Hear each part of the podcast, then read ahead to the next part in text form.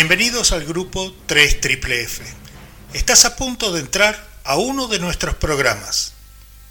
Tu experiencia en 3 Triple comienza en 3, 2, 1.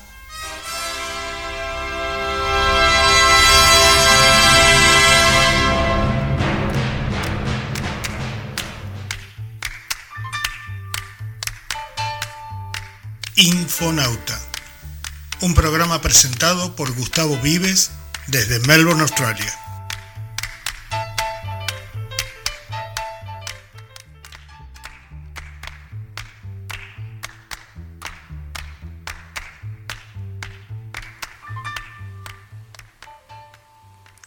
Hola, hola, bienvenidos a otra edición de Infonauta.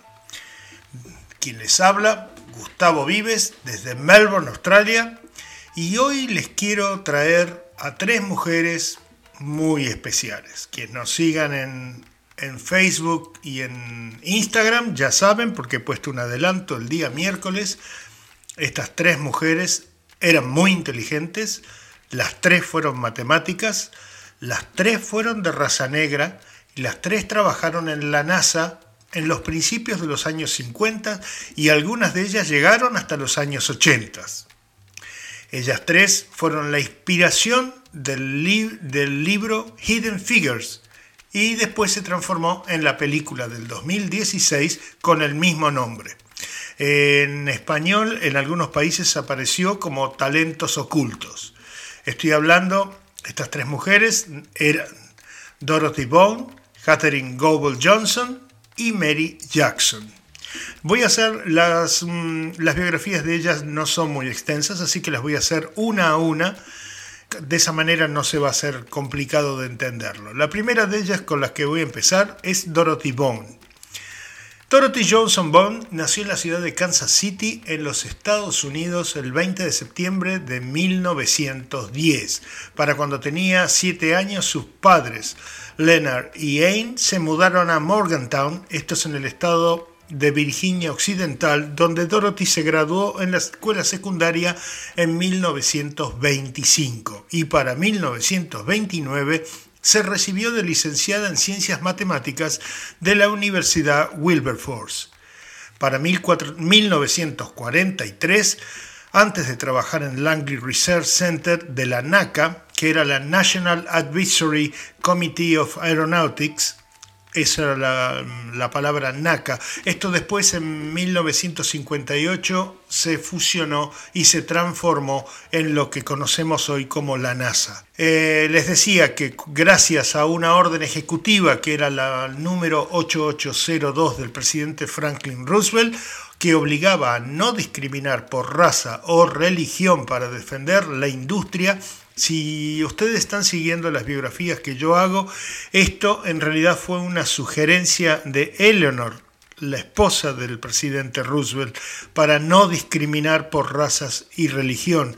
En aquel momento, hace tres o cuatro semanas, cuando hice la biografía de ella, eh, esto lo, comenté, así que los que me estén siguiendo semana a semana recordarán esto como un enganche de la biografía de Eleanor Roosevelt. Bueno, no nos vamos por la rama, volvemos.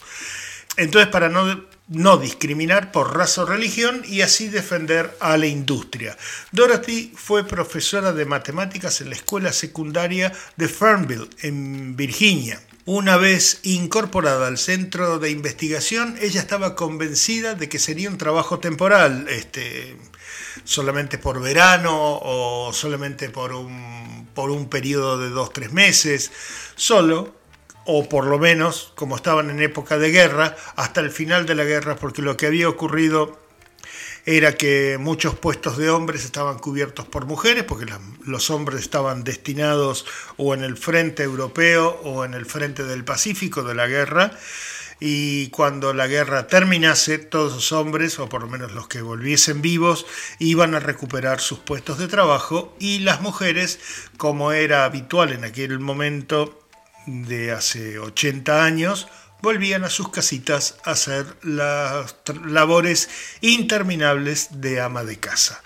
Pero esto no fue lo que pasó con ella. Siguió En 1949 se hizo cargo de la dirección de la West Area Computers, un grupo de trabajo segregado compuesto exclusivamente de mujeres afroamericanas especializadas en matemáticas. Se las llamaba Computers al Human Computers, es decir, que eran personas que tenían una habilidad muy grande para la matemática y hacían cálculos.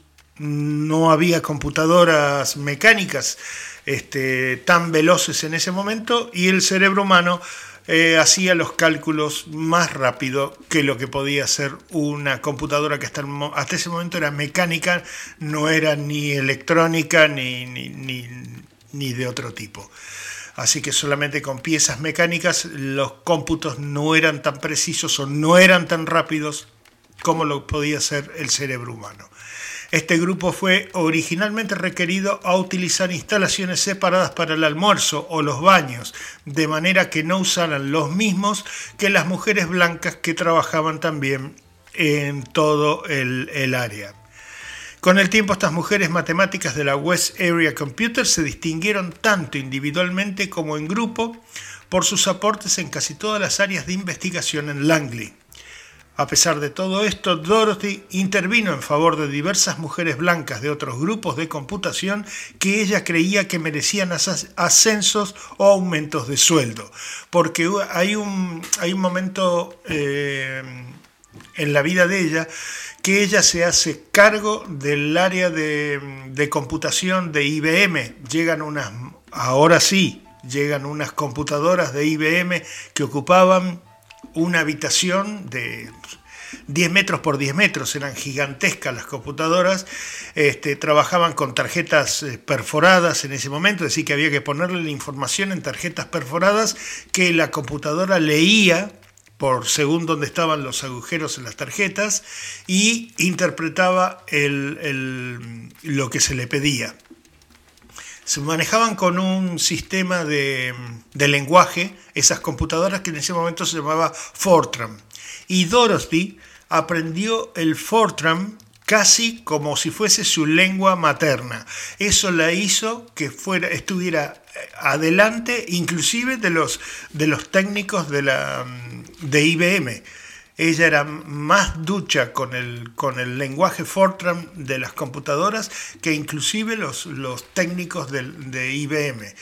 Así que bueno, ella pasó a ser jefa del área de computación y tenía a su cargo a mujeres blancas también, no solo al grupo este de, mm, West Area Computers.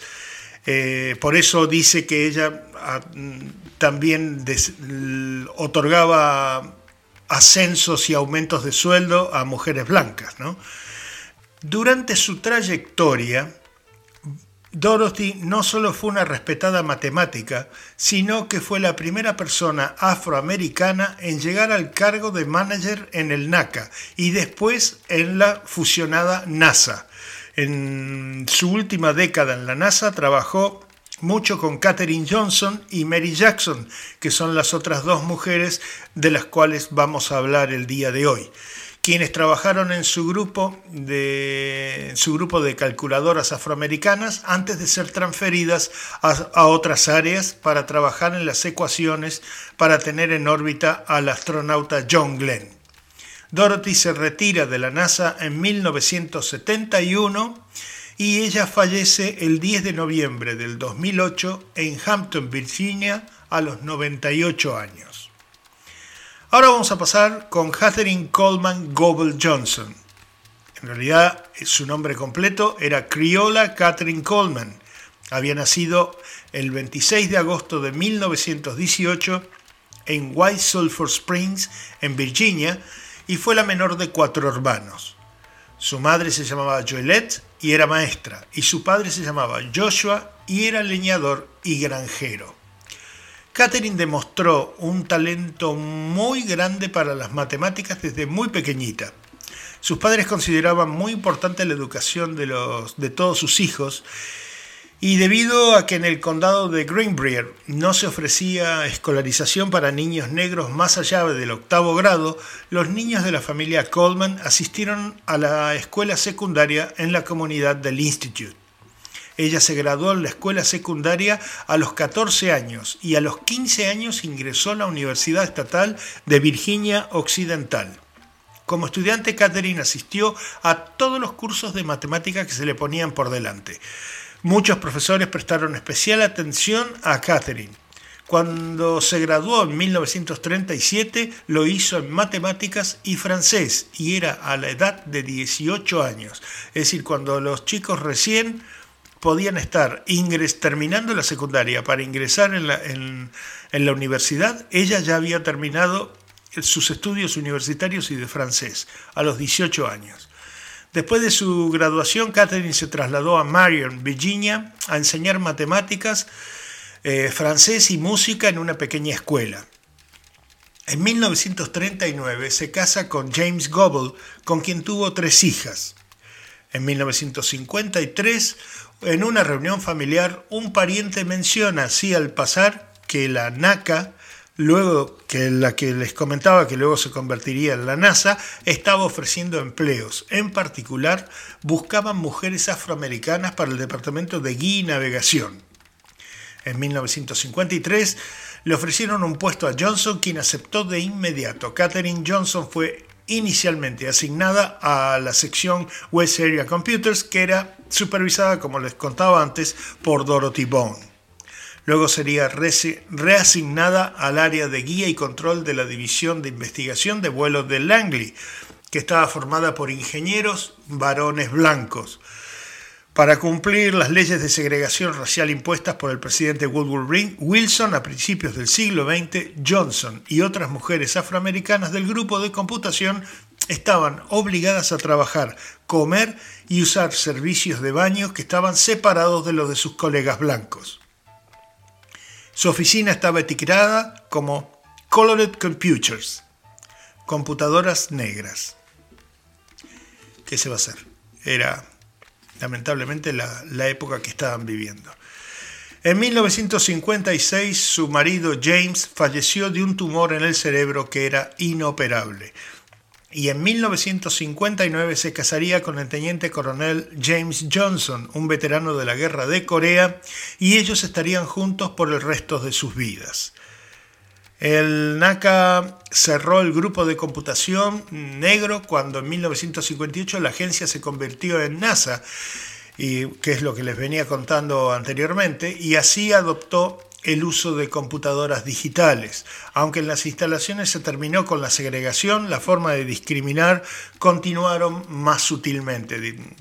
Recordemos que los, las, las búsquedas por los derechos civiles de, la gente de raza negra en los Estados Unidos fue ferviente durante los años 60 con Malcolm X. Más tarde se trasladó al área de controles de naves espaciales, que en inglés es Spacecraft Control Branch, y Catherine calculó la trayectoria de vuelo espacial de Alan Shepard, que fue el primer estadounidense en viajar al espacio en 1961. También calculó la ventana de lanzamiento del proyecto Mercury de 1961 y en 1962 cuando la NASA comenzó a utilizar computadoras electrónicas para calcular la órbita de John Glenn alrededor de la Tierra, fue convocada para verificar los resultados de la computadora. Glenn dijo que no volaría si ella no verificaba esos cálculos.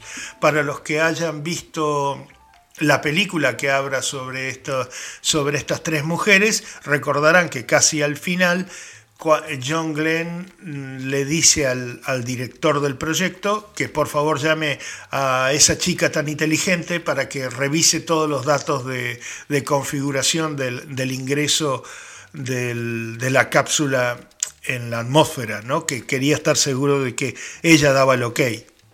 eso transcurre en la película también. Más tarde Johnson trabajó directamente con computadoras digitales. Su capacidad y reputación para la lectura, la exactitud de sus cálculos ayudaron a establecer la confianza con la nueva tecnología. Miren qué maravilla, ¿no? En aquel momento era una persona que tenía que verificar que todos esos cálculos eran exactos a la micronésima hoy es algo absolutamente impensable. En todo caso, pensaríamos que la persona podría llegar a cometer algún error y que la máquina es la que lo va a hacer absolutamente perfecto. Su capacidad y reputación que tenía ella para la exactitud de sus cálculos ayudaron a establecer confianza con la nueva tecnología calculó la trayectoria de vuelo del Apolo 11 hacia la Luna. En 1970, Catherine trabajó en la misión del Apolo 13. Una vez que la misión fue abortada, este, los que sean cinéfilos recordarán la película con Tom Hanks, Apolo 13, que es la que iba hacia la, hacia la Luna y en el camino de ida eh, se tiene una avería importantísima que inclusive se llegó a creer que, que se iban a perder en el espacio y nunca más volver. Este, y todo esto estuvo cuando la misión se aborta, porque no había manera de que, de que el Apolo 13 llegara a la Luna y hiciera la misión completa, el trabajo de Johnson fue implementar procedimientos y cartas de navegación de respaldo que ayudó a que la tripulación pudiera regresar a salvo a la Tierra cuatro días más tarde. Este, Catherine trabajó en el programa de la lanzadora espacial, el Space Shuttle, el satélite de recursos de Tierra, el Earth Resources Satellite, y en planes para una misión de exploración a Marte. En total, Catherine fue coautora de 26 artículos científicos. La NASA mantiene una lista de los artículos más importantes escritos por Johnson con enlace a su herramienta de búsqueda. El impacto de, Coleman Goble Johnson como pionera en ciencia espacial y computación se ve reflejado en los premios que ha recibido y en la cantidad de veces que ha sido presentada como un ejemplo para la sociedad. El presidente Barack Obama en su momento le entregó la Medalla Presidencial de la Libertad en el año 2015. Fue presentada con ese premio el 24 de noviembre del 2015 y mencionada como una mujer afroamericana pionera en el STEM, que es el anacrónimo en inglés para ciencia, tecnología, ingeniería y matemáticas. En marzo del 2016 comenzó el rodaje de esta película, Hidden Figures, una película sobre Katherine Johnson y sus colegas Dorothy Bond y Mary Jackson de la NASA, basado en el libro del mismo nombre de Margot Lee Shitley, que se estrenó en enero del 2017. Johnson estuvo presente en los premios Oscar del 2017 junto a las actrices de la película.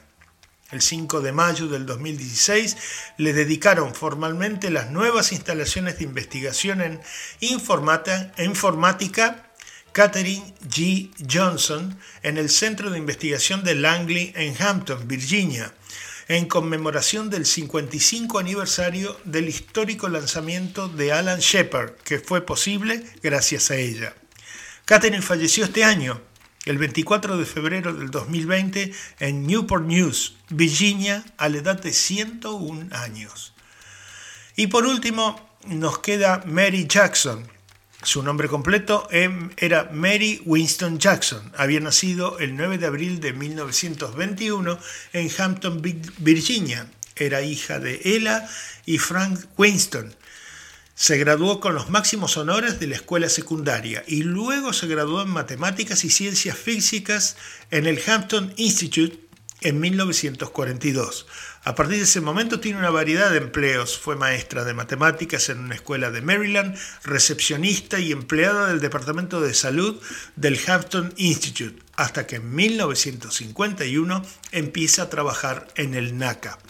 Empezó su carrera como matemática de investigación o computista en el Centro de Investigación de Langley, en Hampton y estaba bajo las órdenes de Dorothy, que es lo que les venía comentando antes, en la sección informática del área oeste.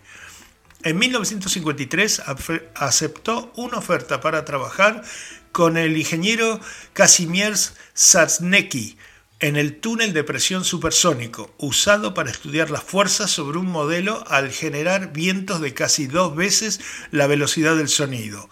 Sarnecki animó a Jackson a prepararse para ascender a ingeniera pero para conseguir la promoción a ingeniera, Jackson necesitó licenciarse en matemáticas y física en cursos nocturnos. Los estudios estaban gestionados por la Universidad de Virginia, pero se realizaban en el Instituto de Secundaria de Hampton. que era en aquel momento una institución tan solo para blancos, por lo que Jackson hubo de presentar una petición en el ayuntamiento de Hampton para que la dejaran asistir a las clases.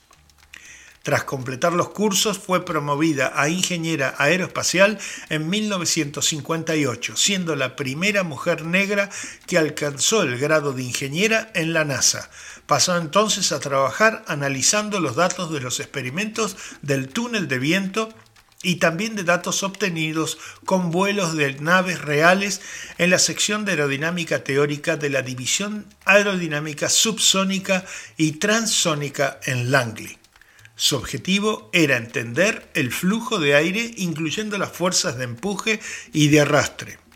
Durante todo ese tiempo como ingeniera en NASA, ella trabajó en varias divisiones, la división de investigación de la comprensibilidad, la de investigación a escala real y la división de aeronáutica de la alta velocidad, así también como la de la división de aerodinámica subsónica transónica. Es autora o coautora de 12 papers técnicos para la NACA y la NASA, es decir, esto fue antes del 1958 y después de 1958.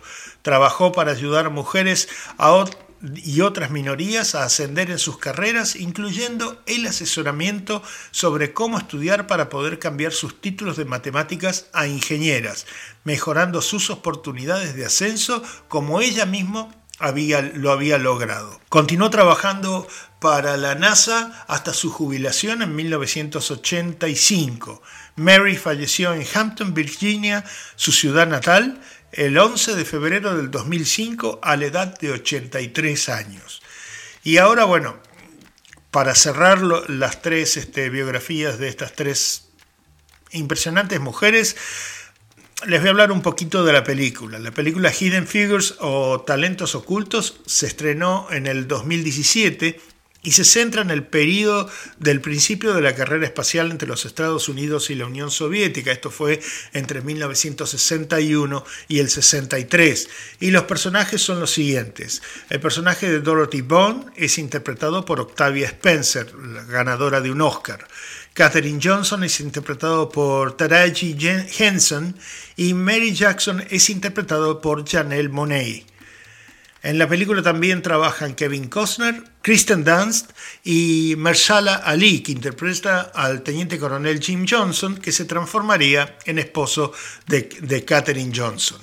Así que bueno, esta era la, la biografía de estas tres mujeres que me pareció sumamente atractivo y realmente no lo había pensado este, no lo hice adrede, pero lamentablemente la realidad nos está llevando a que todas estas cosas de problemas raciales al día de hoy estén en las tapas de las, de los noticieros electrónicos y de papel de todo el planeta, ¿no? por lo que está ocurriendo en los Estados Unidos y como, como rebote en el resto del planeta. Hay protestas en Londres, hay protestas en París, hay protestas aquí en, Melbourne y Sydney también por, por cómo se trata a las, a las, minorías y a la gente.